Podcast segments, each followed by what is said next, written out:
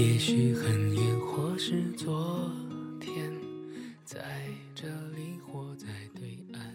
大家好，这里是 FM 八五点一华海之声无线广播电台，欢迎收听本期的临海听潮，我是子夜。本期节目要跟你分享的文章是：多少年了，我们还在为劫富济贫而感动吗？《水浒传》第十六回。杨志奉命押送十万贯生辰纲，在黄泥岗上被晁盖一伙好汉蒙倒，劫走了生辰纲。为什么要劫生辰纲？公孙胜的话术说：“这蔡京的生辰纲乃是不义之财，取之何爱？行侠仗义，劫富济贫，替天行道，耳熟能详的台词。而九百年后呢？故事还是一样在演。”在我不是药神里面，印度神油店老板程勇因为代购救命仿制药，被坊间称为药侠。所以他是侠吗？至少开始不是。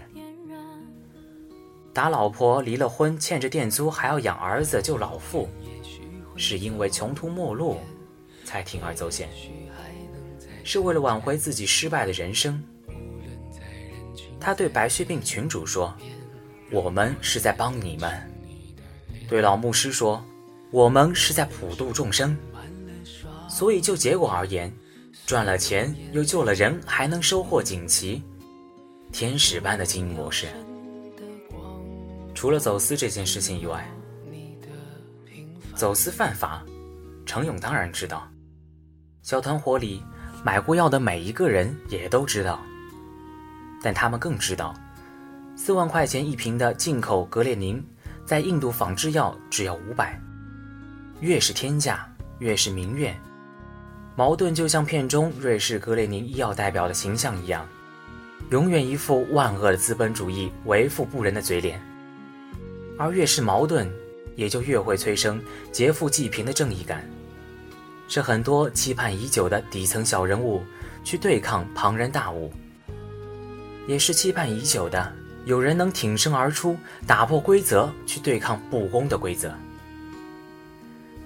尤其在程勇开始倒贴卖药的时候，如同正义的曙光，这样的正义感，黄毛有过，假药贩子王院士也有过，甚至包括夹在制度和道德中间左右为难的曹警官。身为警察，原本是正义的一方，但是。当那个只能靠仿制药苟活的老太太求他的时候，他动摇了。拼命抱着黄毛送到了医院，却没能救回来的时候，他也动摇了。他可能分不清自己在救的是一个领导点名要求抓的药贩子，还是一个在为自己求生、为别人求生而拼命的二十岁农村青年。他只想活命，他有什么罪？程勇这句话的意义贯穿了全篇，所以他们都没有罪。真正有罪的只有那家不义之财的瑞士制药公司和那个不知道为什么这么贵的格列宁嘛。但谁又会去关心呢？在这个救命药出现之前，可能需要凝聚几代科学家的心力。可能需要平均四十亿美金的研发成本。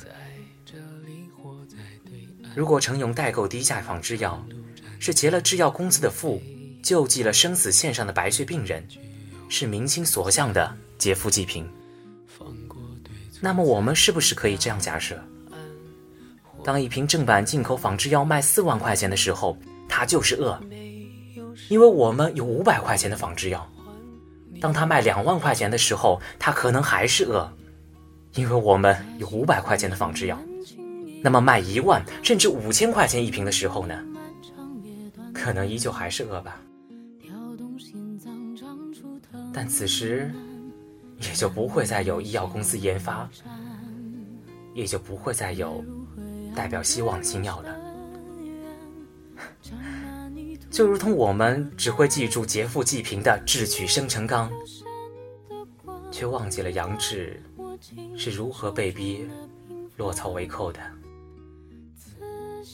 所以问题也许不在于药，而在于人，在于能否让人活下去的规则。世界上只有一种病，那就是穷病。是的，《药神》也许就是一部社会意义大于艺术价值的电影。我们在电影院里流下的眼泪，都是因为贴近真实的感动。一个为患病女儿甘为脱衣舞娘的妈妈，一个生病之后背井离乡不想拖累家人的小伙，一个为了刚出生的孩子想搏一把的父亲。一个我入地狱，但是希望主能保佑所有病患的牧师，一桌人坐在一起，患难之交，杯子相碰，都是心疼的声音。但眼泪里除了感动之外，还有什么呢？有对像你我这样小人物生活多艰的悲悯吗？也许有对一朝患绝症、倾家荡产、求生不得的恐惧吗？当然，也许还会有对小人物搏击时代洪流的振奋吧。在电影里，医药公司想要保护自己的利益，病人在绝症前只想要活下去。陈勇想要代制仿制药赚钱救命，警察奉命追查非法仿制药。好像人人都没有错，又好像人人都错了。每一个人都在让自己相信自己没有错，才可能会有勇气去抓住绝望中的那根稻草吧。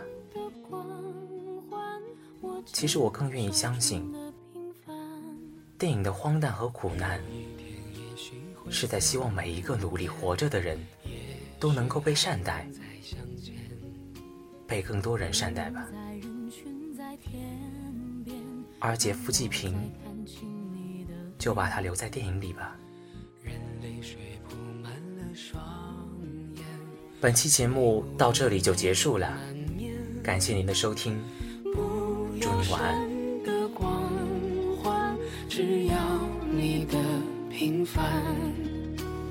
此心此生无